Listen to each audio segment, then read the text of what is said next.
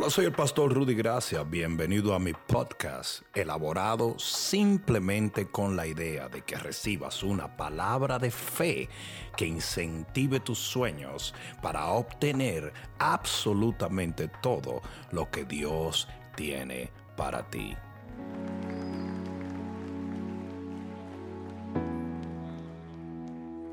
Dios dice que los ángeles que estaban alrededor del trono decían santo, santo, santo constantemente en toda la eternidad.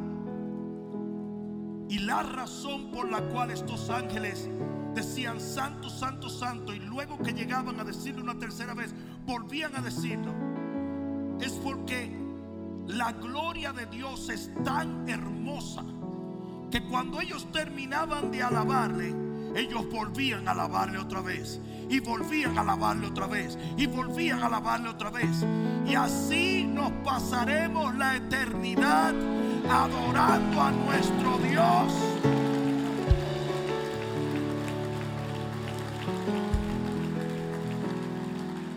Mucha gente dice, pues yo no entiendo cómo va a ser el cielo. Vamos a estar eh, eh, aburridos en algún momento. La gloria de Dios es tan destellante, tan maravillosa, que no va a haber un momento donde tus emociones se detengan de darle gloria al Rey de Reyes y al Señor de Señores.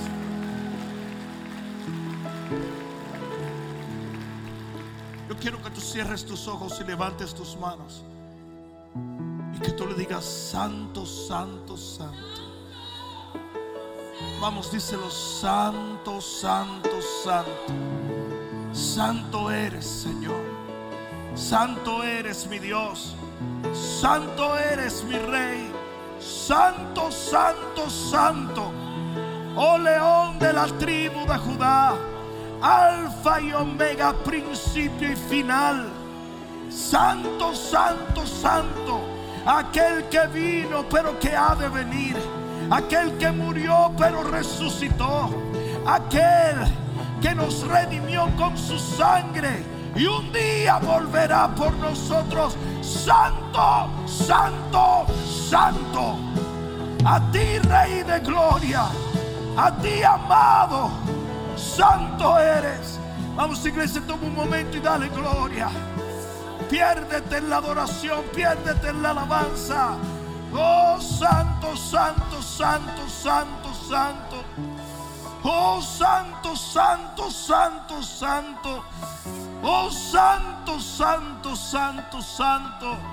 Eres Señor. Eres mi Dios. Un día, oh Dios, nos sumaremos al coro de ángeles alrededor de tu trono. Que no pueden quitar sus ojos de tu belleza. Y no pueden detener su corazón de sentir tu gloria. Y por eso no detienen su boca de decir santo, santo, santo. Oh Padre, recibe la gloria, el honor, el poder por los siglos de los siglos de los siglos. Aleluya, aleluya, aleluya. Oh, aleluya.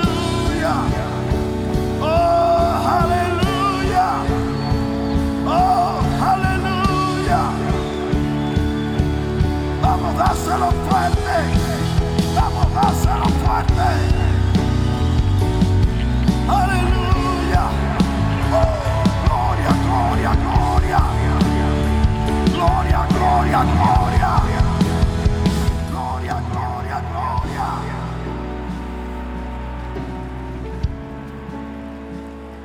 Gracias mi Dios. Gracias mi Rey. Mientras más te conocemos, más deseos tenemos de adorarte. Eres maravilloso, oh Dios. Y será nuestro deleite el pasar la eternidad proclamando tu grandeza en nuestra adoración. En el nombre de Jesús, el que lo crea diga amén.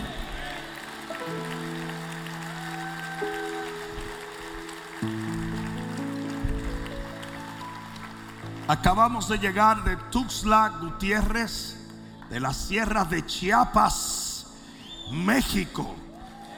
Y tuvimos un tiempo maravilloso. Les voy a decir cuál es una de las bendiciones más grandes que yo como siervo de Dios he tenido a través de los años. Es llegar a un lugar y darme cuenta que el mismo Dios que se glorifica aquí, se glorifica allá. Que la tierra está llena de su gloria. Qué impresionante es llegar a un lugar y oír los testimonios y cómo Dios se mueve y cómo se ha movido y cómo siente la gente que se moverá. Porque te da una perspectiva gloriosa del poder de nuestro Dios. Señores, alrededor de toda la tierra nuestro Dios está glorificando. Y eso solamente es el comienzo de lo que viene, porque lo que viene es mucho más grandioso para la gloria de Dios.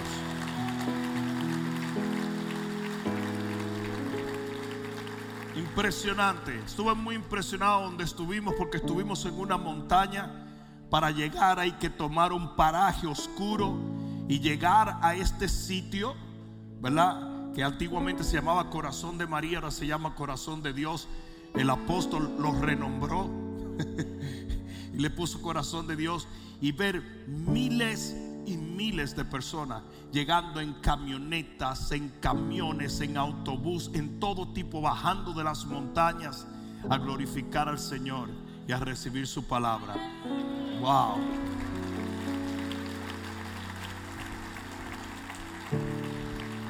Nos tomó 12 horas llegar allá y 12 horas volver.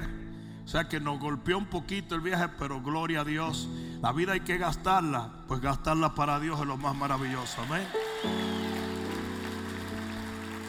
Y rapidito, quiero decirles, primero que todo, que el sábado tenemos maná. Amén. ¿Cuántas personas están envueltas en maná? Levanta tu mano. A ver, denle un fuerte aplauso.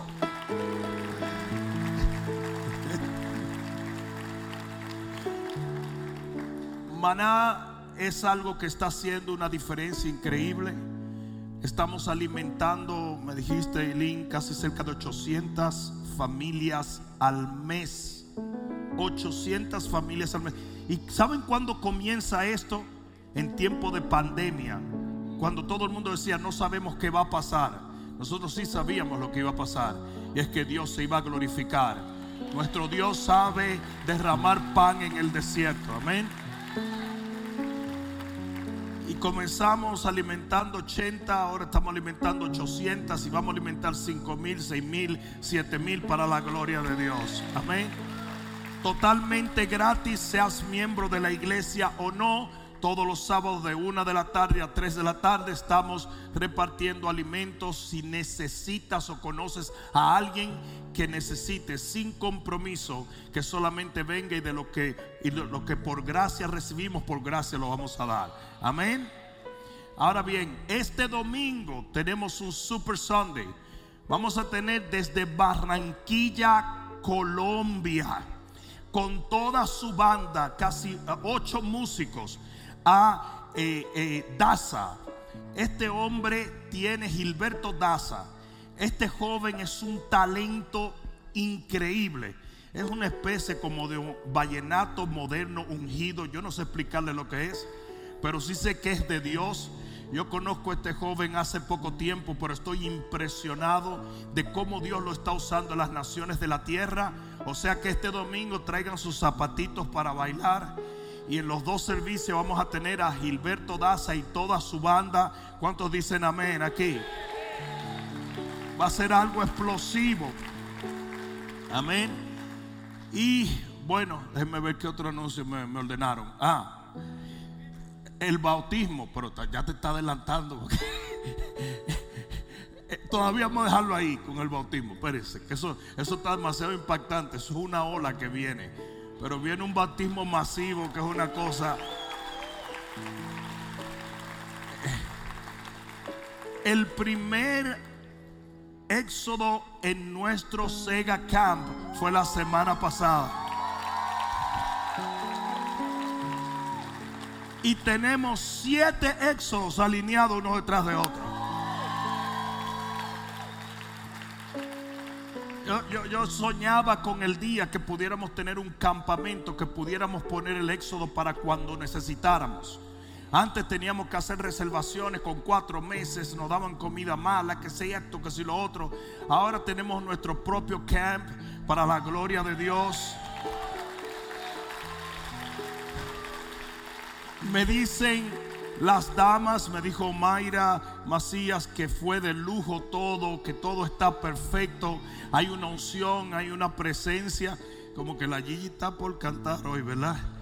Hay una unción, hay una presencia muy especial. Y bueno, le damos gloria a Dios por eso. Un saludo al pastor Acosta, su familia. Dios te bendiga, su hijo que está ahí. Dios te bendiga. Son familias. Y bueno, tantas personas nos han pedido que continuemos haciendo estas series de preguntas y respuestas.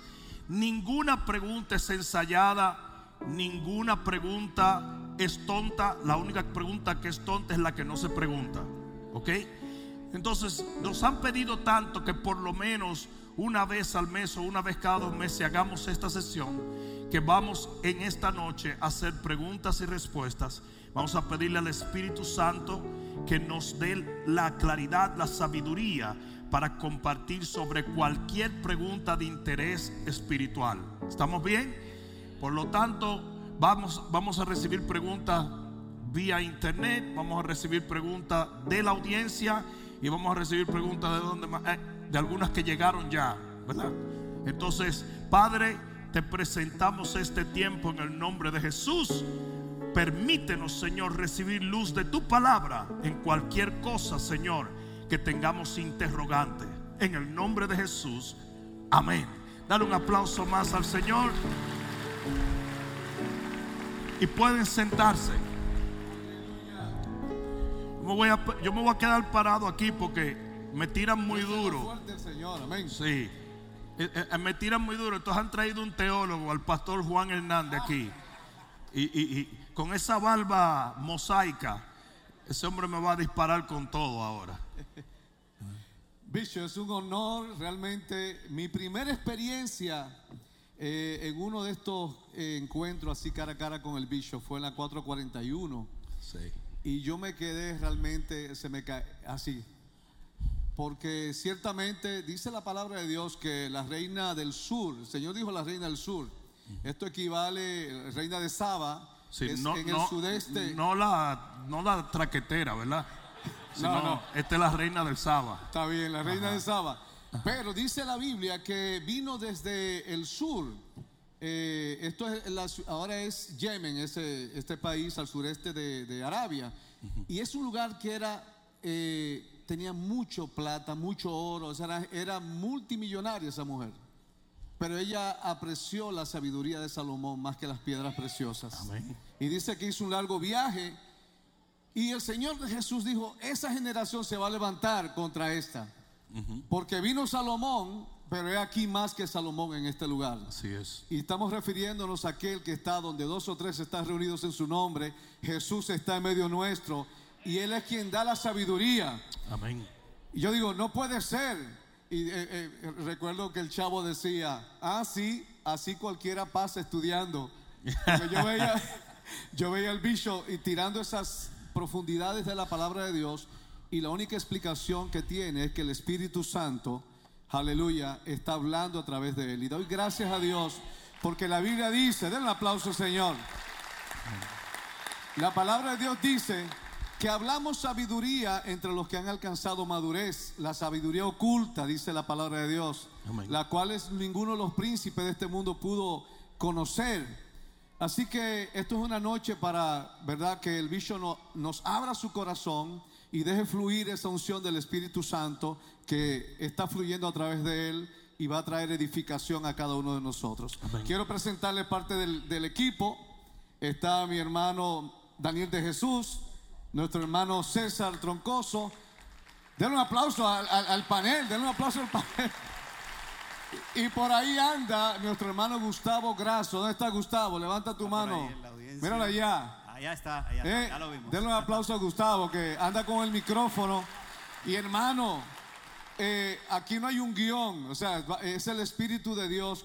Como dice la palabra, di- dice, no te preocupes por lo que vas a responder, porque en aquella misma hora te será dada la sabiduría. ¿Y cuántos entienden que tenemos un hombre que Dios ha usado poderosamente, no solamente para traer sabiduría en sus palabras, sino, oiga esto, sino para organizar esta iglesia de tal forma que todos ustedes son sabios. ¿Sabe por qué?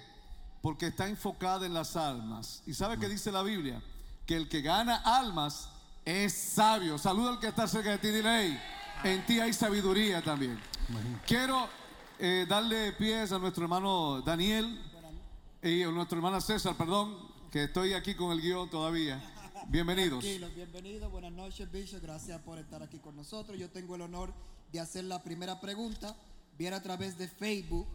Jerry Rojas dice: Pastor, ¿cómo podemos enfrentar las calumnias?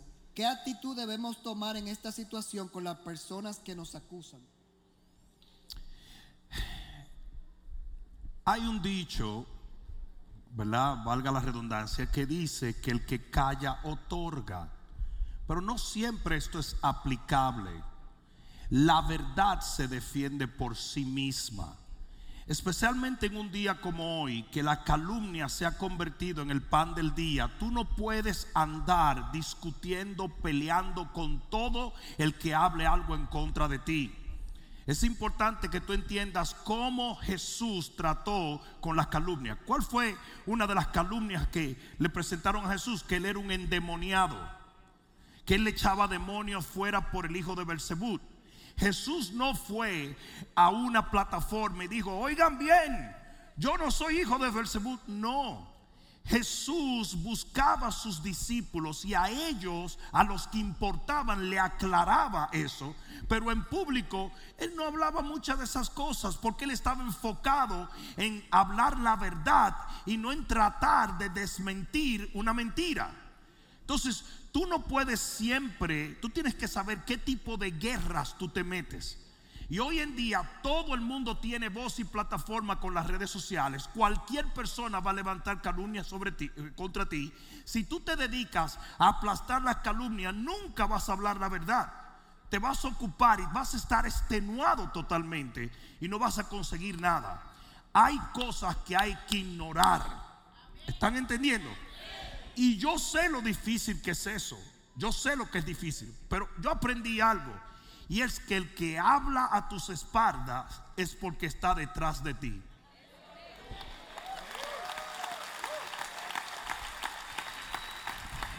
A diario hay una serie, hay una nefasta casta, mira qué cosa, que se ha levantado dentro del contexto del Evangelio, que son tipos que quieren hacer dinero en YouTube. Pues ellos se van a inventar todo tipo de mentiras en contra de los hombres de Dios que tienen muchos seguidores en YouTube, para que cuando ellos tag dos vídeos, la gente rápido se vaya a buscar el último chisme de Pastor Cash, de Pastor Rudy, de Pastor Este.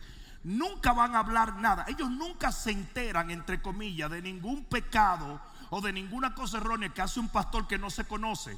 Porque lo que ellos andan tratando es de hacer dinero. So, ellos tienen que poner en esos tags un nombre de alguien que se conoce mucho para que la gente buscando a esa persona pare en uno de sus videos. Esa gente se pasa el día haciendo videos babosos. No predican el evangelio, no edifican a nadie, no restauran un matrimonio. Como si el Señor hubiera dicho, id por todo el mundo y criticar los evangélicos delante de toda criatura. A nosotros el Señor nos envió a hacer una obra y fue a llevar la verdad, no andar hablando tonterías. ¿Qué, le- qué pasa con ese tipo de gente? Usted lo ignora. A mí me suplican esos tipos, contéstame Bishop Rudy, porque ellos saben que una contestación mía validaría su posición. ¿Tú sabes qué? Yo quiero decirlo. Quiero decirlo. Lo voy a decir fino, pero lo voy a decir. Pero si tú encuentras una pila de... No las remuevas con un palito porque el olor vuelve a salir. Deja que se seque. ¿Entendió alguien? No la revuelvas. Si la revuelva, hiede otra vez. Cada vez que revuelve eso, va a heder. Usted deja que se seque. Hay calumnias que usted tiene que ignorar. El que calla otorga, no siempre. El que calla desaprueba, que no es lo mismo. Y a veces eso es todo lo que se necesita, desaprobar estas cosas, porque la verdad se defiende por sí sola. Y al final va a salir a la luz. Amén. Aleluya, denle el aplauso Señor. Tenemos ahí detrás nuestro hermano Gustavo Graso. Por favor, mira a ver, tenemos alguien de la audiencia que va a hacer una pregunta. Bishop, aquí tengo a Susana que quiere hacer una pregunta. Bichos, buenas noches. Hola Susana, ¿cómo estás? Bien, gracias. Una preguntita que es muy general. Eh, Nosotros tenemos un ministerio de mujeres y muchas de nuestras mujeres están casadas. La mayoría de las mujeres somos apasionadísimas con el Señor.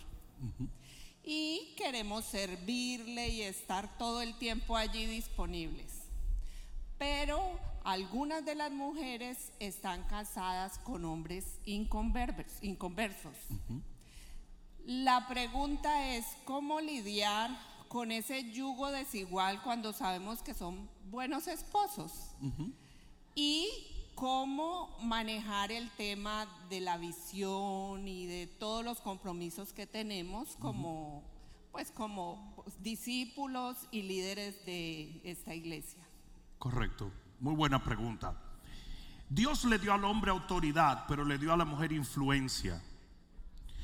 ¿Qué pasa? El Señor le habla a Adán y le dice a Adán lo que hay. Y un día viene Eva y le dice, mira, gordo, cómete esto. No, no, no puedo comer, cómetela.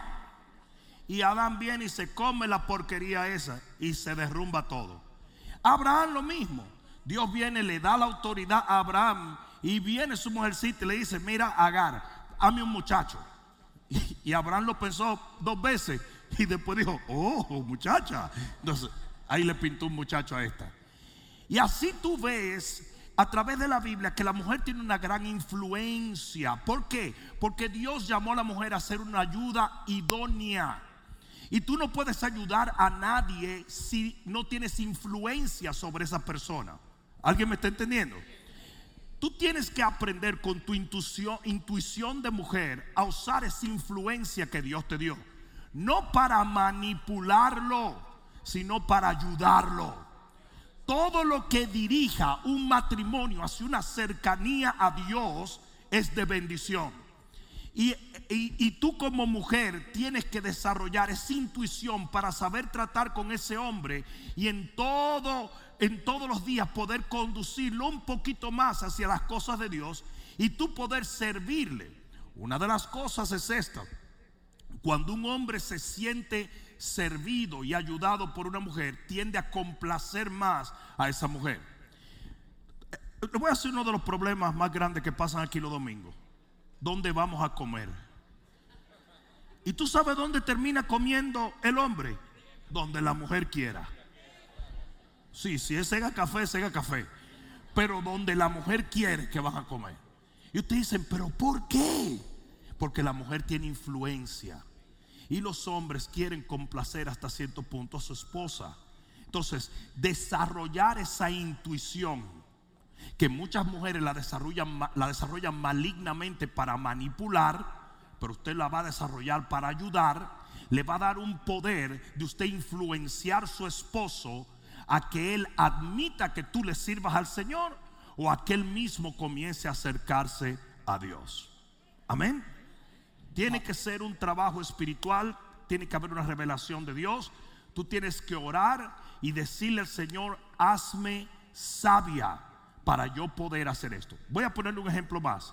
¿Recuerdan a la esposa, eh, ¿cómo se llama la esposa del hombre bruto este? Que, que- de Naval, la esposa de Naval. ¿Eh? Pero ahora, ahora son todos teólogos. Abigail. ¿Recuerdan cómo Abigail procedió cuando Nabal le negó al rey David aquello? ella se le fue por un lado y con astucia manejó a David, manejó a Nabal, manejó a todo el mundo. Y por esa habilidad que ella tenía, esa intuición, ¿sabe lo que terminó pasando?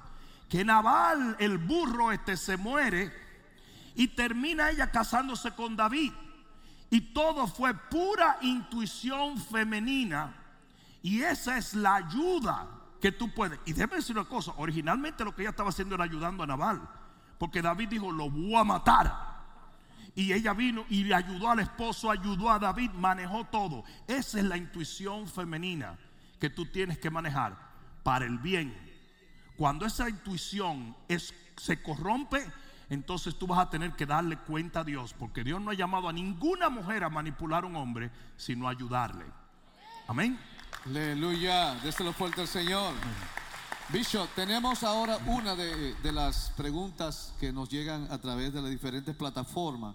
Es la hermana Natalie. Dice, tengo un familiar transexual. ¿Qué puedo hacer para que venga a los pies de Cristo? Eso es un bucapiel. dice. Lo mismo que se hace con cualquier otra persona que tiene cualquier otro pecado. Yo no sé por qué la iglesia cristiana piensa que la homosexualidad o el, o el el sexualismo, es algo mucho más complicado que la drogadicción o el alcohol. Es lo mismo. Es un pecado, es una desviación. No sé si me están entendiendo. Es una desviación. Usted le predica a un transexual como usted le predica a una persona con problemas de pornografía. Como le predicas a un adúltero, como le predicas a un fornicario, como le predicas a un borracho, como le predicas a un drogadicto. Usted le predica la palabra de Dios y la palabra de Dios tiene el poder para traer la convicción que ellos necesitan. No, pero pastor, lo que sucede es que es, él está metido. No, no hay pecado, no hay nada, no hay tinieblas que no la pueda liberar el Señor. La Biblia dice que el enemigo de este siglo ha cegado los ojos de los incrédulos para que no les resplandezca la gloria del Señor. Cuando usted viene con el bisturí de la unción del Espíritu y la palabra y remueve esas escamas, no importa si el problema era homosexualidad, transexualidad o cualquier otra basura que haya, ellos van a ver la gloria de Dios y como tú y como yo vamos a venir a Cristo. Cuando yo voy a los países y a las naciones, yo no predico sobre sanidad y el Señor sana a los enfermos. Yo no predico, es más, yo no me acuerdo haber hablado nunca del alcoholismo aquí. Y aquí hay muchos exalcohólicos que se convirtieron aquí y dejaron el alcoholismo. ¿Sí o no? ¿Por qué? Porque esto es algo, dice que la palabra de Dios entra y penetra al alma y que es discernida allá adentro. Usted ocúpese por predicarle la palabra a una persona para que la luz de Cristo lo ilumine. Y después de ahí, compadre, olvídese que el Señor tiene poder para libertarlo. Amén. Amén. Ahora pasamos, nuestro querido Daniel de Jesús tiene más palabras.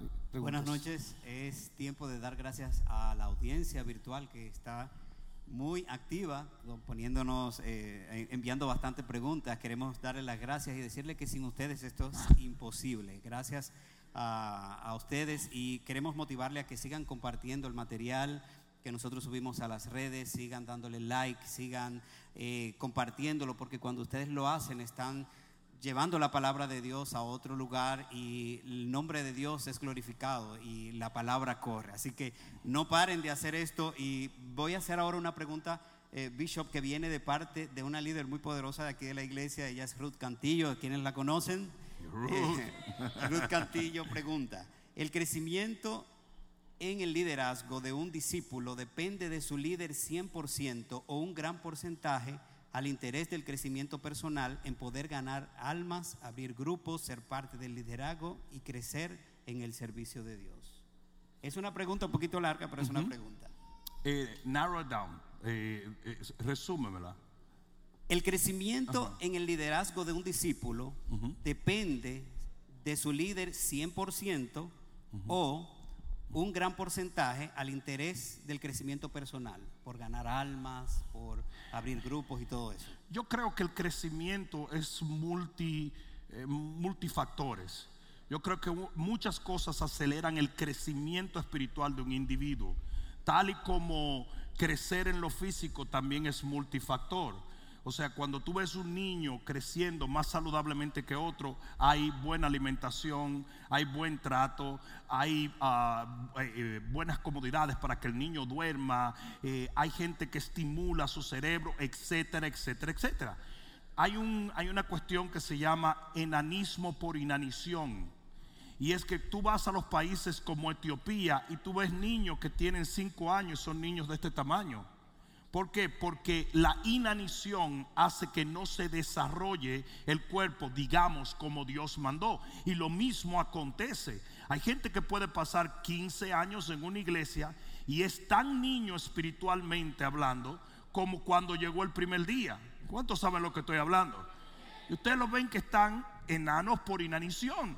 Entonces, yo creo que es multifactor. Obviamente, ¿quién nos va a enseñar la oración? ¿Quién nos va a enseñar la palabra? Nuestros mentores. Por eso dice la Biblia en Gálatas capítulo 4, versículo 1, dice la Biblia que aunque el heredero, mientras el heredero es niño, dice, en nada difiere del esclavo, sino que está bajo tutores y curadores hasta que alcance la estatura necesaria. O sea, tu curador o tu tutor es el que determina qué tan rápido tú llegas a crecer y a pasar de ser un niño espiritual a ser de la realeza en el cuerpo de Cristo. ¿Estamos entendiendo? No obstante, por, decir esto, tiene que ver mucho con tu deseo y con tu maleabilidad para ser formado. Yo conozco literalmente gente que tienen 30 años en el Evangelio y son chismosos. No mires a los lados, por Dios. Y se ofenden de todo. Y siempre están con un show. Y que dijeron y me dijeron y que sé qué. Y dice la Biblia que ese tipo de contienda muestra infantilismo eh, eh, espiritualmente hablando. ¿Cuánto me están entendiendo? Dice que son niños. Dice, Pablo dijo, yo que soy un buen mentor, traté de traerle carne, pero tuve que darle leche. No fue mi culpa, yo traté de darle carne, pero tuve que darle leche porque me di cuenta que no tenían dientes. Y no tenían dientes no porque era no porque no tenían el tiempo para desarrollar esos dientes, sino porque ustedes escogieron ser niños. ¿Me están escuchando? Entonces es multifactor, tiene que ver tanto con el mentor como tiene que ver con el individuo. ¿Estamos claros? Amén. Eso está poderosísimo. Denle aplauso al Señor. Damos gracias a Dios por esa respuesta. Seguimos con nuestro hermano Gustavo que está por ahí. Gustavo Grasso, con otra pregunta de la audiencia. Vamos a ver. Ok, que no te veo. Y él es blanco como el papel. Aquí, aquí. Allá va, allá va. Aquí Qué bendición. pregunta. Qué bendición que los mormones no lo quisieron, ¿verdad? Ok, eh, Bishop, aquí tenemos una pregunta. Buenas noches, Bishop. Buenas. Eh, tengo una pregunta, bueno, es en general. Eh, cuando lo que Dios dijo es contrario a lo que tú ves, una promesa que el Señor le haya dado a alguien, en específico a mí, una restauración, pero tú ves todo lo contrario y cómo logras permanecer firme creyendo en el Señor sabiendo que Él va a cumplir. Amén. Amén. Muy buena pregunta. Una de las cosas más importantes para que las promesas de Dios se cumplan es que esas promesas van a ser atacadas, desvirtuadas. Eh, el enemigo va a hacer lo imposible para que tú llegues al convencimiento de que no se va a cumplir. No sé si me están entendiendo. El Señor le dice a José, tú vas a reinar en ah, Egipto. Se lo dijo de una manera simbólica. Y de ahí en adelante vinieron 55 ataques y todos los días él veía que cada vez se alejaba más la promesa o el cumplimiento de la promesa. Pero él siguió creyendo. Y eso es lo que usted tiene que hacer. Usted tiene que ver cada desafío a lo que Dios le ha dicho como un ataque del diablo que en su momento va a ceder.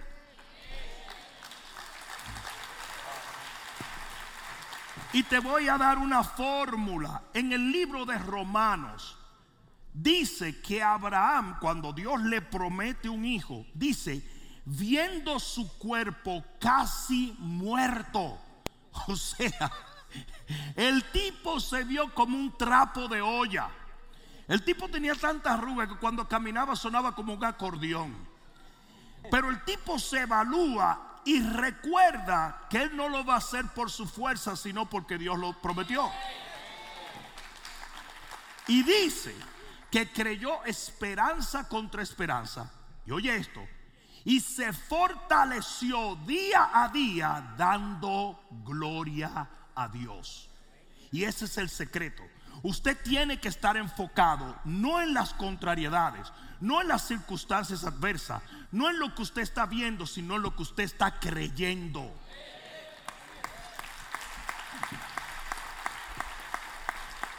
Todos los días usted se levanta dándole gloria a Dios por el cumplimiento de la promesa que le hizo.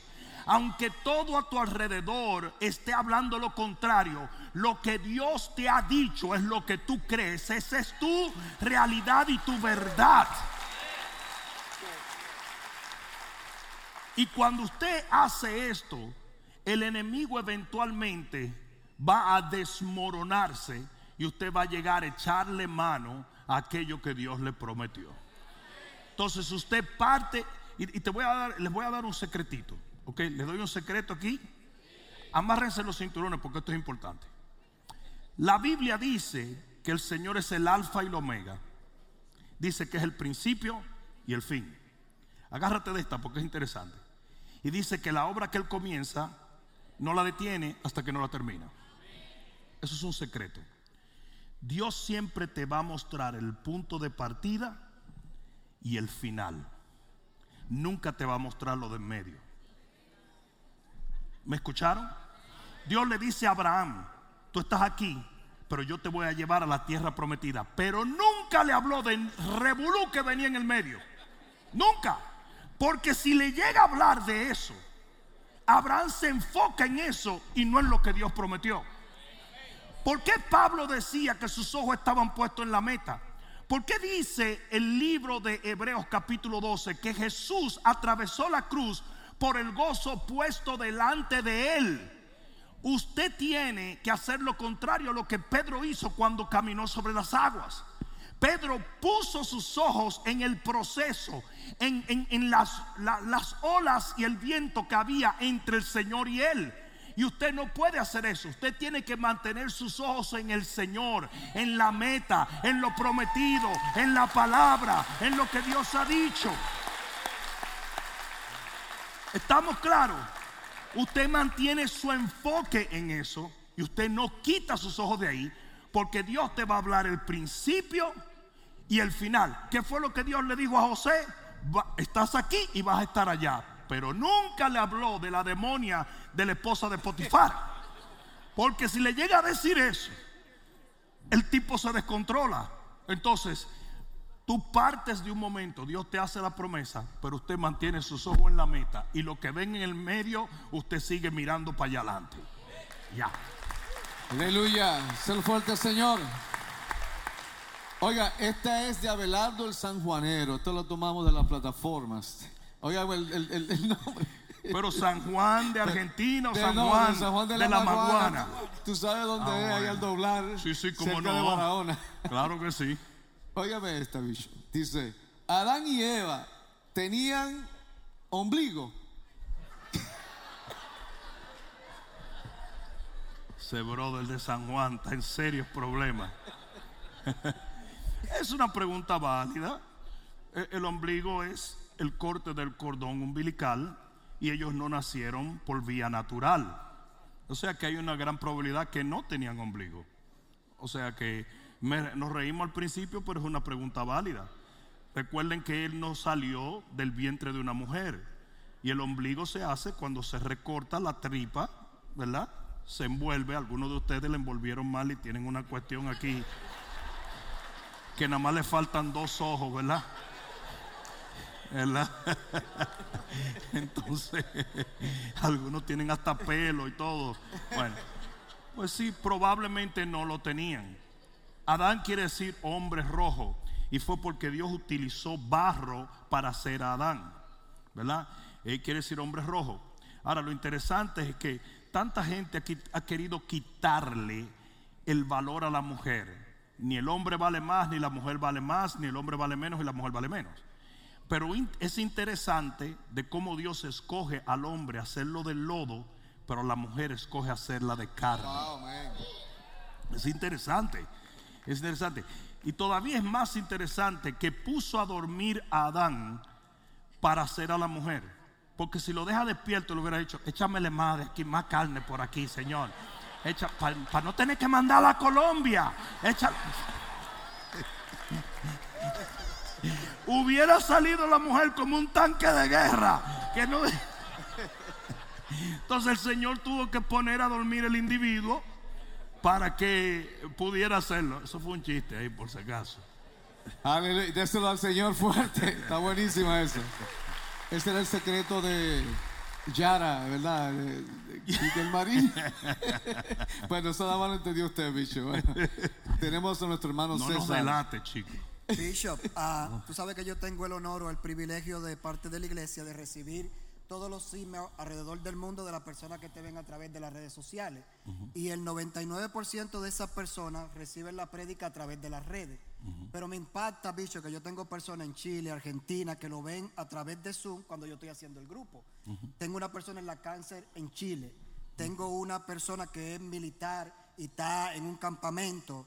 Tengo tantas personas que te siguen y que te aman y que te respetan porque alguien le dio un like, un share a una predicación tuya. Aún en la cárcel hay personas que están recibiendo la palabra de Dios. Muchas veces nosotros no entendemos que cuando nosotros damos un like o, compartir algo, no estamos levantando el ministerio de Rudy Gracia. Porque el ministerio de Rudy Gracia es el reino de los cielos. Y yo te voy a compartir algo que, que yo he visto en toda mi vida que tengo en esta iglesia. Yo llegué a los 21 años de edad. Y si algo, y esto es algo que te lo voy a compartir yo de mi corazón, si algo que no le gusta a nuestro bicho Rudy Gracia, yo no sé si tú te has dado cuenta, cuando él sale de la plataforma aquí, él le molesta, por no decir otra palabra, que alguien lo presente. Porque él entiende en su corazón que a él no hay que presentarlo, porque él no es el eje por el cual gira esta iglesia. Si nosotros no entendemos verdaderamente la oportunidad que tenemos de bendecir tanta gente, yo que tengo más de 70, 80 personas, se lo enseñaba a Pastor Juan los otros días, a todo alrededor del mundo, y alguna de esas personas fue impactada por ti, que diste un compartir, que diste un like. y yo quiero poner eso en tu corazón, que podamos entender verdaderamente la oportunidad que tenemos de parte de Dios y también de parte de nuestro Bishop Rudy Gracia de poder compartir la palabra que Dios le da a él. No sé si me pueden entender. Amén. Y esto te lo comparto del corazón porque yo que trabajo con esas personas, ¿sabes lo que una persona en una cárcel decirte? Yo vi una prédica del bicho Rudy Gracia, yo llamé, mandé un email, gracias por... Esa gente llora solo porque recibió una predicación que tú le diste un shirt. Así es. Yo quiero compartirte una pregunta que hay aquí de Instagram. Natalie Brigitte dice, en el milenio, ¿estaremos con nuestra pareja? Pero será en el infierno o en el cielo. Por el amor de Dios, dale un chance a ese hombre, por Dios. Una vida es suficiente. Ese gordo se quiere ir ya con el Señor. No. No. Está buenísimo. Ok. Existen tres tipos de amor. Hay tres palabras en griego que definen amor. Uno es el amor fileo, que quiere decir el amor filial, el amor de amigos, el amor de hermanos, ¿ok? Luego está el amor eros, que viene de erotismo. Es el amor entre un hombre y una mujer, esa atracción. Si alguno no sabe lo que está casado, siento mucha pena por ti. Eso es otra predicación. Pero está fileo, está eros y está ágape. El amor eros va a desaparecer el amor fileo también, porque todo va a ser sustituido por el amor ágape, que es un amor perfecto porque es el amor de Dios. Si vas a estar con tu pareja, pero no con una relación ni fileo, que es la, relación de amistad o compañerismo, ni eros tampoco, porque cuando dice que seremos como los ángeles, que no nos daremos en casamiento, es que no va a haber sexo. ¿Están, enten- están entendiendo? ¿Por qué? Porque ya la carne desaparece. ¿Estamos claros? La carne desaparece y ahora estamos viviendo en un cuerpo glorificado. Cuando digo la carne, quiere decir a esa naturaleza pecaminosa, corrompida. ¿Ya están entendiendo? Entonces, en el cielo sí. Hay una cosa más que quiero agregar. Usted va a conocer a quien fue su esposo o a quien fue su esposa, pe- pero va a conocer de la misma manera a Jonás. Va a conocer de la misma manera a David. Vas a conocer a Jesús de la misma manera. Y ellos te van a conocer a ti. O sea, cuando la Biblia dice en el libro de revelación que se voltearon y vieron un grupo y dijeron, estos fueron los que no se contaminaron con mujeres, los que hicieron esto, tu testimonio te va a seguir por la eternidad. Y donde quiera que te vean van a decir, ese es el líder de segadores que llevó 50 personas a los pies de Cristo y levantó una red. Es por eso que nosotros tenemos que entender que nosotros no vamos a un juicio para determinar si somos salvos o no. Nuestro juicio ya estuvo en Cristo. Cuando tú aceptas al Señor, dice, el que no conoció pecado, por nosotros fue hecho pecado para que nosotros nos convirtiéramos la justicia de Dios en él. Ya yo fui juzgado por el pecado. Mi juicio lo llevó Jesús. Pero nosotros vamos para lo que se llama el tribunal de Cristo. Que un tribunal es lo que se le hace a un soldado cuando sale de la guerra. Y si usted hizo algo malo en la guerra, que usted abusó a alguien fuera de las normas de la guerra, a usted lo van a juzgar. Y tus premios, tus medallas van a ser determinadas en ese tribunal. Entonces, ¿por qué te estoy diciendo eso? Porque la preocupación después que tú estás en Cristo no es si eres salvo o no. Usted no tiene que morirse preguntándose si la sangre de Cristo logró cubrir todo. Lo logró cubrir todo. Lo que usted tiene que preocuparse es qué tipo de reconocimiento eterno van a tener tus obras por encima de la redención. Amén. Conoceremos como fuimos conocidos. Quiere decir que usted va a tener perfecto conocimiento de todo el que está allí. Conoce su historia, su corazón, sus sentimientos, todo, porque vamos a ser uno con el Señor para siempre. Amén. Aleluya. Tremendo. Así que Y recuerden que en el, en- en el- perdón, en el monte de la transfiguración, Pedro dijo, ahí está Moisés y ahí está Elías. Y Pedro nunca había visto a Moisés y Elías. Porque es que todo lo vamos a conocer. Vamos a tener perfecto conocimiento y perfecto afecto para con todos. Amén. Amén. Así que lo que le sale es ser amiguitos allá arriba, ¿eh? Amiguito. Eh, nuestro hermano Daniel de Jesús. Sí, la próxima pregunta viene de Facebook y es de Janet Arias. Dice, Bishop, ¿a qué se refiere el apóstol Juan cuando dice, hay pecado de muerte por el cual no digo que se pida? ¿Cuál es ese pecado de muerte? Es imposible dejar de relacionar esa escritura con la blasfemia del Espíritu Santo. Porque la blasfemia del Espíritu Santo es lo que se dice que no será perdonada ni este siglo ni en el próximo. Entonces, ¿qué sucede? Hay gente que relaciona este texto simplemente aludiendo a lo que dijo Pablo cuando dijo, cuando esa persona que está en un pecado tan horrendo, no se arrepienta, entréguenle su cuerpo a Satanás para que sea destruido el cuerpo, pero se preserve el alma. Y este es un principio bastante duro. ¿Estás dispuesto a escucharlo? Pero si usted no se arrepiente de cierto pecado, Dios lo mata.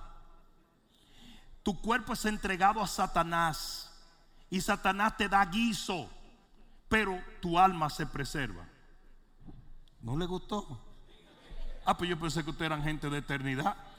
Yo le digo al Señor, Señor, si tú ves que yo estoy por perder la salvación, acribíllame. Quítame de esta tierra.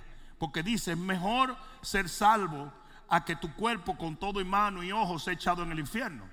Hello. Entonces, hay gente que lo relaciona con esa escritura, que la muerte de la cual está hablando es una muerte a tu cuerpo. Pero hay otros que lo relacionan, y yo soy de esa tendencia, con la blasfemia del Espíritu Santo, ¿verdad? ¿Qué quiere, ¿Cuál es la blasfemia del Espíritu Santo? Para decirlo rápidamente, el Espíritu Santo es el que te convence de justicia, juicio y pecado. Sin el Espíritu Santo usted no puede conocer su pecado, por ende no se arrepiente, por ende no viene a Cristo. ¿Cuál es la blasfemia del Espíritu Santo? Es rechazar a Cristo. Eso es todo. Después que usted aceptó a Cristo, la blasfemia del Espíritu Santo es decirle al Espíritu Santo, aunque tú me revelaste a Cristo, yo no lo quiero. Y ya después de ahí, you're a goner, baby. Ahí no, ahí no te salva ni el médico chino. Porque dice que ya no hay más sangre para redimirte, porque el único camino al Padre es Cristo. ¿Cuántos de ustedes han conocido personas que habiendo conocido a Cristo, lo rechazan y se van? ¿Cuántos? ¿Mm? Bueno, esas personas cometieron la blasfemia del Espíritu Santo. La blasfemia del Espíritu Santo no es decir algo malo del Espíritu Santo. Es literalmente cruzar por encima de la sangre que el Espíritu Santo te mostró que podía redimirte. Es volver atrás. Por eso dice la Biblia en el libro de Hebreos. Aquellos que conocieron los poderes de este siglo, aquellos que conocieron la redención y se alejan, dice ya no queda más sacrificio por ellos. Los que se alejan voluntariamente. ¿Por qué? Aquí va y con esto cierro. Dios proveyó todo perdón para todos los pecados, pero no proveyó perdón para alejarse. Si usted se aleja de Cristo, usted se aleja de la salvación. Tremendo, wow. Qué poderoso eso. Precisamente aquí hay una persona que es José, antes de, pasar a, a Gustavo, se llama José Mauricio, dice, pastor, ¿cómo una persona puede volver a tener una relación con Dios luego de haberle abandonado? O sea, van en la misma línea. Esa persona ya está a punto de comenzar una nueva relación con el Señor. Porque el primer paso para tú volver a tener una relación es volver en sí como el hijo pródigo. Si usted vio el error que cometió, si usted está bajo convicción y usted puede ver al Padre y tiene deseo de volver al Padre, entonces ya usted comenzó el proceso para volver a Él. El hijo pródigo, aún estando en la posilga de los cerdos, habiendo cometido pecados terribles, habiendo abandonado a su padre, en la posilga fue su primer momento de luz. Dice, y volviendo en sí, dijo, en la casa de mi padre hay mucho pan. Cuando él comienza a decir eso, automáticamente las ataduras que lo tenían en esa posilga de los cerdos se cayeron. Y el tipo comenzó a caminar hasta llegar a su padre.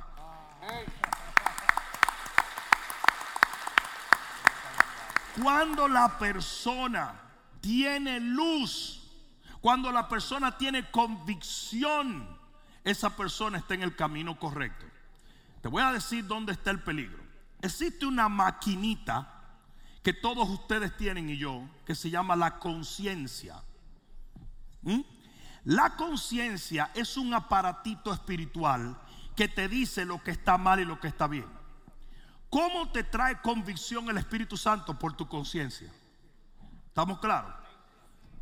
Pablo dijo, hay algunos que tienen cauterizada la conciencia. Mira lo que pasa. Es como el tipo que fue a comprar un, un bombillo y le dijo el tipo, ¿de cuánto watt tú lo quieres? Dice, de mucho porque lo voy a prender y lo voy a pagar. Mira esto. Tú sabes lo que ustedes saben, digo, ya hoy no, porque ahora los bombillos son una cuestión, ¿cómo que son? Elidismo, gigante, que ni se queman los bombillos. Tú te los puedes tragar y todo. Pero mira esto. En Santo Domingo te daban una pecosa por estar prendiendo la luz y apagándola. Tú vas a quemar los bombillos, eh, muchacho. En Santo Domingo te dan golpes por nada, ¿tú entiendes? Pero si tú agarrabas un bombillo y comenzaba a clic, clic, clic, clic, clic, clic, clic, ¿qué pasaba? Se quemaba. Pues hay gente que de pecar y no arrepentirse, pecar y no arrepentirse, se le cauteriza la conciencia. Se le cauteriza la conciencia. ¿Saben lo que es un callo? Si tú estás martillando una cosa todos los días, eres un carpintero y siempre te estás dando aquí, se va a crear una callosidad. Y ese tipo puede agarrar una aguja y pegárselo ahí, no siente nada. Eso es una conciencia cauterizada. Golpe, golpe, golpe, golpe, no arrepentimiento, alejamiento. ¿Y sabe lo que pasa? De repente ya no te molesta pecar. No sé si me están entendiendo. Cuando yo, yo- estuve en la escuela de medicina, gracias al Señor no me gradué porque yo hubiera matado a un montón de gente. Pero en la escuela de medicina, lo que no- nosotros usábamos en Santo Domingo en el primer año eran sapos, porque el sapo tiene un, eh, un sistema muy similar en ciertos aspectos al sistema digestivo del hombre, bla, bla, bla, bla. O sencillamente en Santo Domingo hay muchos sapos, pero eso es otra cosa. Nosotros agarrábamos los sapos antes de abrirlos y lo poníamos en un sartén y le encendíamos al pasito el calor. Y el sapo se quedaba como un bicuí porque le gustaba el calorcito. Poquito a poquito tú le subías más, más, más. Y tú podías freír el sapo y él no se daba cuenta porque era gradual. Y eso es lo que el diablo quiere hacer. El diablo quiere que tu conciencia se cauterice para que ya tú no sientas convicción de que estás haciendo las cosas mal. ¿Te acuerdas la primera vez que tú hiciste una vagamondería que fue horrible y después que le hiciste 18 veces como que ya no es tan malo? Ahora anda buscando una escritura para justificar lo que estás haciendo y sabe que eres un demonio. ¿Mm? Pues entonces ahí es donde hay peligro. Amén. La- el peligro está cuando ya no tenemos convicción, cuando ya el Espíritu Santo no nos puede contristar, cuando ya no sentimos lo que estamos haciendo mal. Pero mientras tú puedas caer en onda y decir estoy mal, el Espíritu Santo te lleva al Padre. Amén. Aleluya. Tenemos a Gustavo Grasso por ahí. Sí, aquí a la Sí. izquierda. del Por pastor. favor. Aquí tenemos a la, a- a la joven de Youth, del grupo de jóvenes, que quiere hacer una pregunta. Hola, pastor. Hola. I'm Bishop. So sorry. Hola. Um, no sé cómo decirlo en español, so I'm going to say it in English. Explícale en inglés, no importa. In English, okay. En inglés. So, um, I wanted to know the Christian reasoning or like a God perspective as to why we have deja vu. Um, Ok. Yeah. Déjà vu. Ok, ella quiere saber la razón por la cual tenemos déjà vu. Déjà vu es un término que habla de los presentimientos. Yo te voy más o menos a alinear. Ese es un concepto obviamente impío, pero te lo voy a alinear a lo que sí sucede en el contexto del Evangelio. Ustedes han oído, ustedes se han dado cuenta que a veces ustedes presienten algo en el estómago. Algo va a pasar porque lo siento aquí. No sé exactamente, pero algo va a pasar. Si te comiste cuatro batatas, 18 pedazos de puerco, eso no es ningún déjà vu, usted va para el baño. Ok. Pero la razón por la cual esto sucede es porque en el libro de Daniel dice la palabra y se estremeció mi espíritu en medio de mi cuerpo. En esta cavidad es donde está el espíritu del hombre. Por eso Jesús dice, el que cree en mí, de su interior brotarán ríos de agua viva, porque es el Espíritu Santo conectándose con tu espíritu y haciendo un fluir. En inglés dice, out of your belly shall flow rivers of living water. Entonces, hay momentos donde tú tienes ese presentimiento y es porque el Señor te está indicando algo. La Biblia dice que nosotros no ignoramos sus maquinaciones. Nosotros somos seres espirituales. Y mientras más nosotros estamos conectados con Dios, más vamos a tener esa intuición espiritual de entender ciertas cosas que otros no entienden. No, le voy a decir cuál es el concepto de déjà vu en el mundo.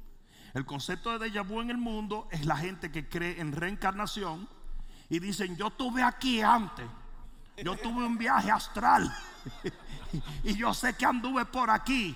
No seas tonto, chico. no existe tal cosa.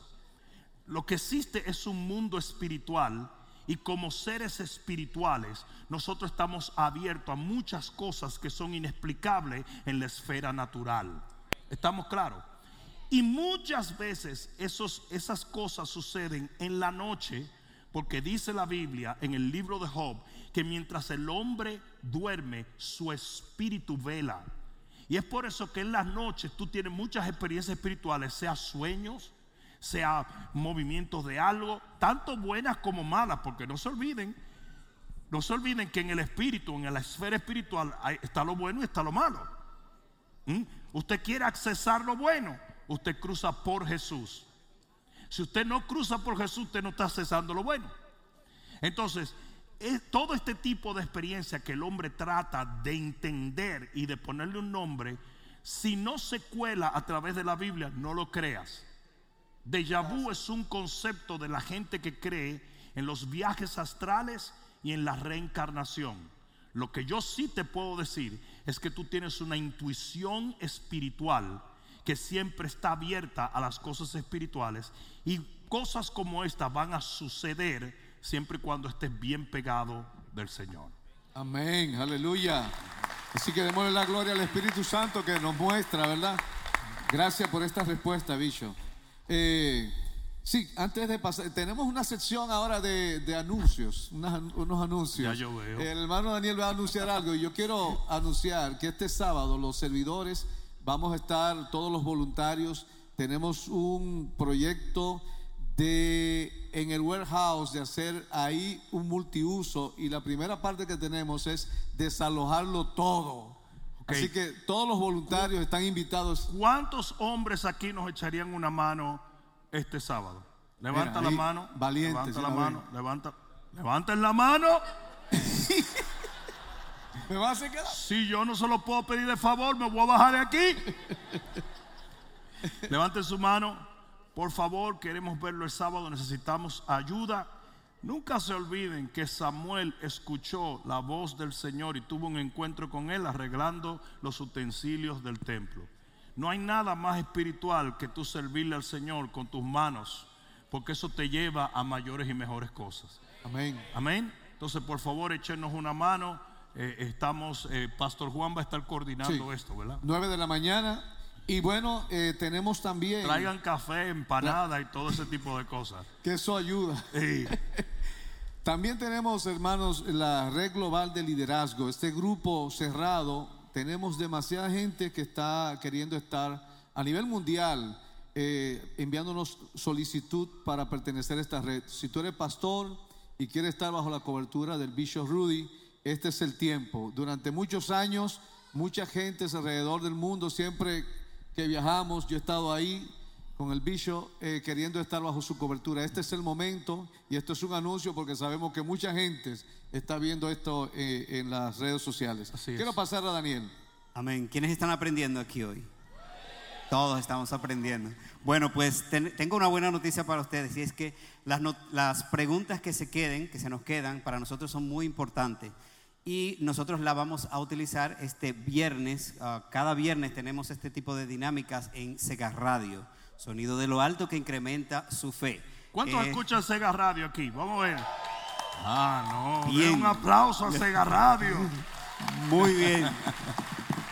bueno, este viernes vamos a tener todas las preguntas que se nos queden aquí. El Señor está hablando bien, está hablando claro. Eh, quiero decirles que las dos preguntas que vinieron combinadas hace un rato una llegó por Facebook y otra llegó por, por Instagram. Pero las dos preguntas tenían algo en común. Es, es, es, es, muy obvio que Dios está hablando a alguien. Así que todas las preguntas y todas las inquietudes que ustedes tienen son importantes para nosotros. Aleluya. Bueno, Bicho, tenemos una, y yo pienso que este Daniel de República Dominicana tiene como ese huevo quiere sal. ¿Te acuerdas como decía nosotros? Porque él dice, ¿cómo puedo acercarme a la chica que quiero y enamorarla? Habla de la iglesia, pastor, ¿eh? en la iglesia. Ese espíritu de burrubú hay que reprenderlo. Eh, Pero él mismo lo dijo. Él mismo lo dijo. Usted se acerca y le enamora. ¿Cómo que cómo me puedo acercar a la chica y enamorarla? Usted se acerca y le enamora. Mira, la Biblia dice que el hombre que encuentra esposa ha recibido la bendición y la benevolencia de Jehová. La palabra encontrar es la misma palabra que se, que se usa para casar. Usted tiene, así como usted va a cazar al- a la selva, que usted se viste, se pone bota, arma su pistola, su escopeta, ¿verdad? Usted tiene que salir a sí mismo a cazar una mujer. ¿Está entendiendo lo que le estoy diciendo? Usted tiene que salir de cacería. Usted tiene que salir así. El problema, el problema que tenemos hoy en día, hoy en día, el problema que tenemos es que tenemos a muchos jóvenes que se han desarrollado en las redes sociales. Entonces, ¿qué sucede? Son impresionantemente chulámbricos en redes sociales, pero cuando ven una muchacha,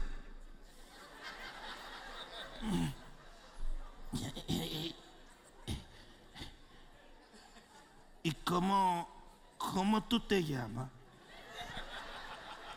Entonces, el mejor adorno que tiene un hombre o un joven es seguridad en sí mismo.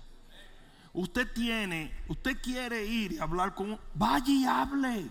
No le dé mucha mente, no le tenga miedo. Hoy si me rechaza, adiós. Que te rechace. Usted se mueve y va donde otro y ya. Va donde otro y se acabó.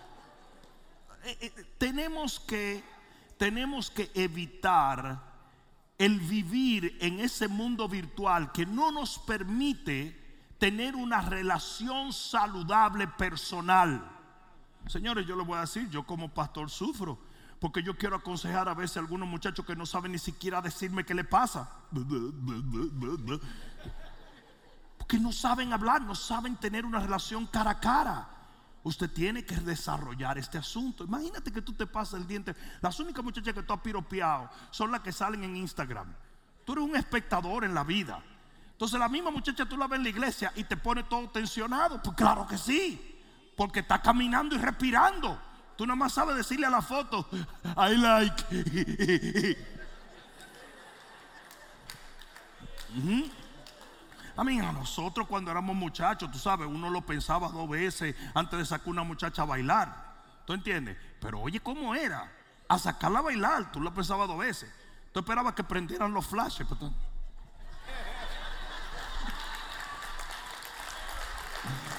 Todo el mundo bailaba bien con los flashes. Todo el mundo. Pues el asunto, eso era el problema, pero tú te envalentonabas y tú ibas de una vez. Y tú decías, hey, ¿cómo están ustedes? Porque las, las mujeres les gusta la seguridad. Usted tiene que estar seguro. Usted no puede ir y que mirando para arriba, hola.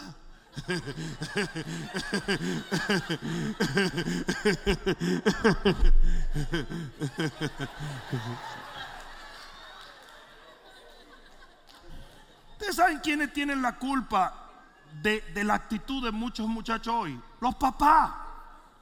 La mamitis que hay hoy en día con los muchachos, con los varones, es, es algo horrible. Y los papás no le hacen caso ni le enseñan a los varones.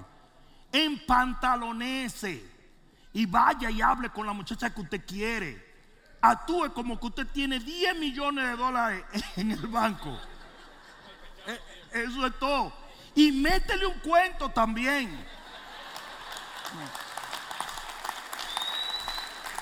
Mira, mucho perfume.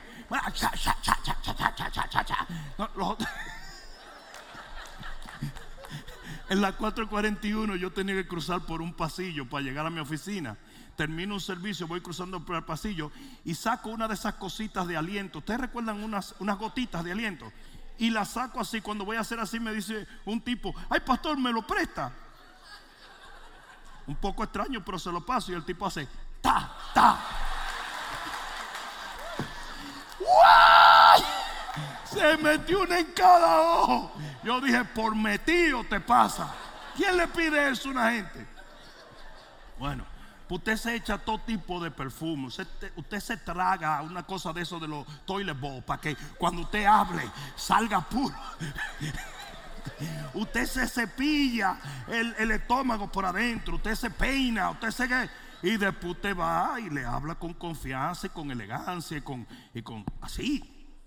No, no hay mucho, no hay mucho truco, no, no hay mucho truco. Usted va. Tampoco tiene que espiritualizarlo tanto, de que tengo tres días de ayuno para que se...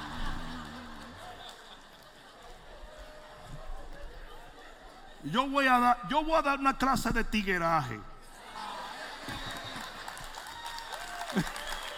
Imagina, imagínate los maestros que voy a invitar. José Germán es uno de los primeros. O sea, ya tú te imaginas por dónde va a ir la clase de tigueraje. ¿Tú entiendes? José, ya tú sabes por dónde va a ir eso. Entonces yo voy a reunir dos o tres tigres, de esos tigres malos, malos, para que le dé un poco de tigueraje y de sagacidad. ¿Ok? Eso es lo que se necesita hoy, sagacidad. El joven necesita ser sagaz, proactivo, ¿verdad? No, no debes tener temor, tienes que tener confianza en que Dios está contigo, que Él tiene un plan y que tú eres una persona maravillosa, el valor tuyo sobrepasa el valor de cualquier rapero baboso que ande por ahí afuera, porque tú eres un hombre de Dios. Aleluya. Gloria al Señor. Bishop, hemos llegado ya a esta, eh, al final, ¿verdad? Dejamos las preguntas que no vamos a poder contestar para la próxima semana o luego. Y queremos que puedas orar por nosotros, puedas orar por la audiencia para desatar una bendición sobre ellos. Tuvimos un buen tiempo. Amén. Vamos a ponernos de pie.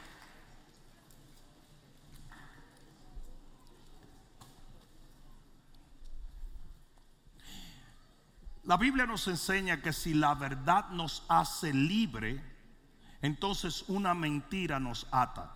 Y esto lo he compartido en otras ocasiones. Toda mentira viene del diablo. Y es por eso que es tan importante que la gente haga preguntas. Para que esas dudas que tú tienes respecto a ciertas cosas no se conviertan en una atadura sobre tu vida. Usted tiene que buscar luz. Usted tiene que buscar la palabra. Usted tiene que resolver ciertas incógnitas. No que esto determine tu relación con Dios. Porque hay muchas cosas que no la vamos a entender. ¿Cuántos lo saben? Hay muchas cosas que no la vamos a entender. La gente caminaba con Jesús y no entendía muchas cosas. Porque a Dios no hay que entenderlo completamente, pero sí hay que obedecerlo fervorosamente. ¿Alguien entendió eso? Entonces, usted tiene que caminar con el Señor incondicionalmente. No obstante, el Señor estableció sistemas para que tus dudas sean aclaradas. Una de ellas es tu mentor, tu pastor, la persona que Dios puso por delante. La razón por la cual hacemos esto es simplemente porque en un momento hemos podido predicar 7 a 12 mensajes con el fin de que tú recibas luz en un área. Y quizás tú dices, yo no hice la pregunta, pero entendí esto. Yo no hice la pregunta, pero comprendí algo y eso te está dando luz. Y lo cierto es que la Biblia no tiene todas las respuestas, porque no son necesarias tenerlas todas. Tan extremista es la Biblia aclarando este punto que dijo Jesús hizo muchos más milagros, pero no se escribieron ni siquiera, porque lo que se escribieron fueron lo suficiente para que tú tuvieras fe. Entonces la Biblia no va a tener todas las preguntas, pero sí va a tener muchas que son elementales para que tú puedas seguir caminando confiadamente en Dios. Amén. La fe viene por el oír y el oír la palabra del Señor. Amén. Y la fe es la victoria. Amén. Cierra un momento tus ojos. Padre, yo te doy gracias por esta noche. Y te doy gracias por cada persona y por el hambre y la sed espiritual que ellos tienen Te doy gracias, Señor, porque cada palabra ha servido para dar luz al corazón de cada hombre, cada mujer, cada joven, cada niño que ha venido esta noche con interrogantes que solo tu palabra y tu Santo Espíritu pueden responder. Ahora te pido, Señor, ilumina nuestros espíritus con cada una de estas palabras y con la revelación de las cosas que tú nos has expuesto en esta noche. Y te lo pido hoy, Señor, no solamente con aquellos que están presentes, sino con aquellos que están conectados con nosotros a través de las diferentes redes sociales.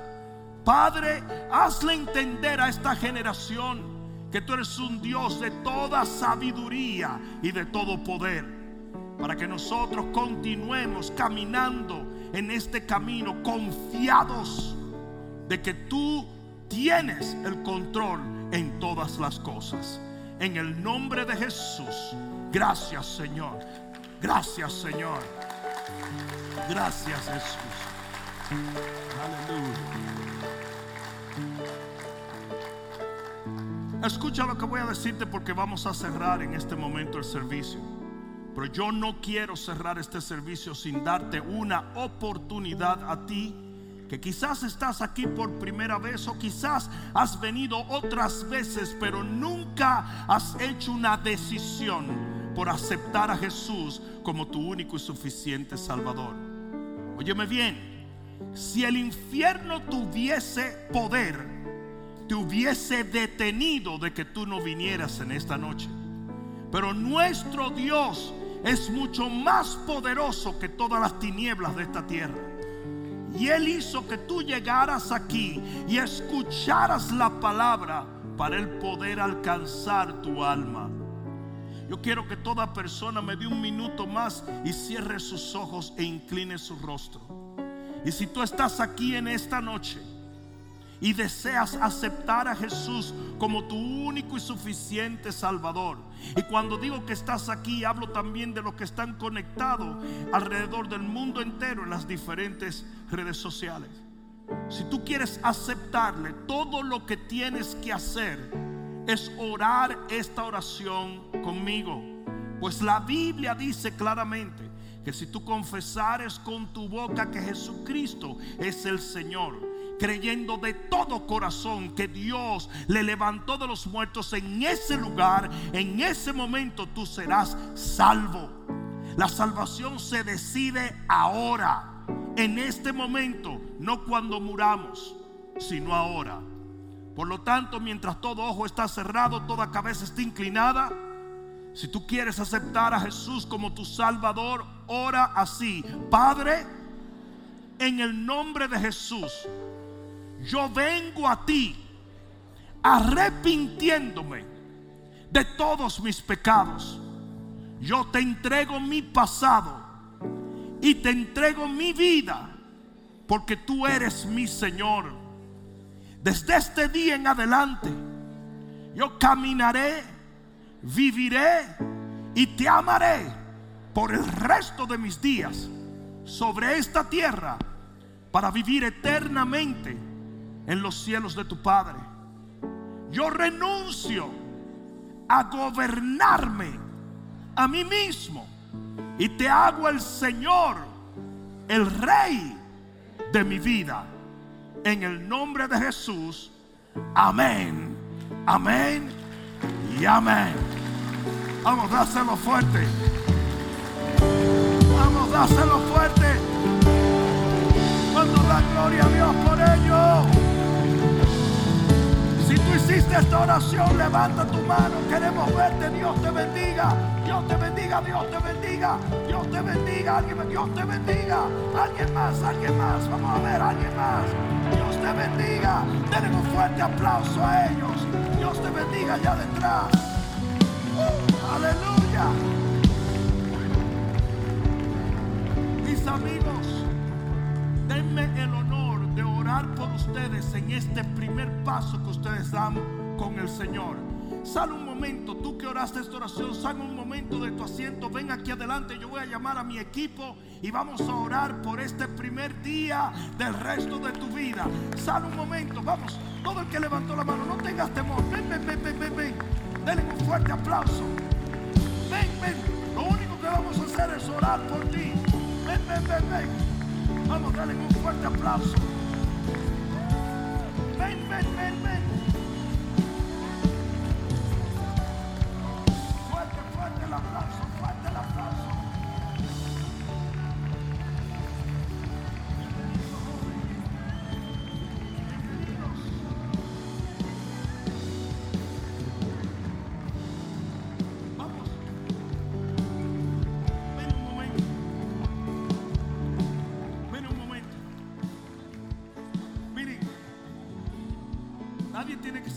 Que sentirse extraño. Todos los que estamos aquí vinimos al Señor de esta manera. Y yo te aseguro que aunque tú no entiendes muchas cosas en el día de hoy, todo se va a aclarar dentro de muy poco tiempo. El Señor va a iluminar cada día más tu familia y tu vida. Y vas a ver con claridad todo el plan de Dios para tu vida. Cierren un momentito sus ojos. Padre, en el nombre de Jesús, en esta noche me regocijo de ver lo que estás haciendo en la vida de cada una de estas personas. Padre, solo tú conoces sus heridas. Sánalos, Señor. Solo tú conoces sus angustias. Dale paz. Solo tú conoces su tristeza. Dale gozo. Pero sobre todas las cosas, Señor, sálvalos. Como tu palabra lo dice. Toma posesión de sus corazones.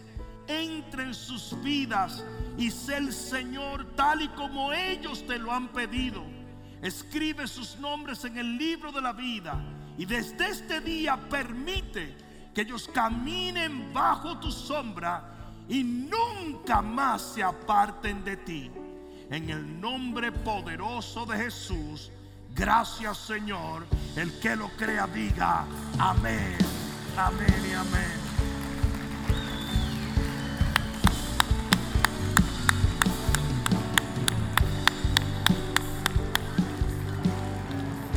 Amigos, después de Dios, ustedes son lo más importante que hay en este lugar. Todo lo que nosotros hacemos lo hacemos para ver a personas encontrar la luz de Cristo. Y les quiero pedir un minutito más. Ese líder que tiene su mano levantada los va a guiar allí mismo y solo le vamos a saludar y a darle la bienvenida al cuerpo de Cristo. ¿Está bien? Pasen un momentito, por favor. Denle un fuerte aplauso a ellos.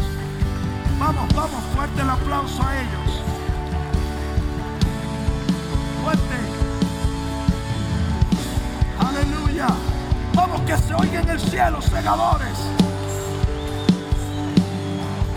Que se oiga en el Espero que esta palabra cale profundamente en tu alma y que se convierta en pasos de fe que te permitan llegar al destino que nuestro Señor ha trazado delante de ti y de los tuyos. Dios te bendiga.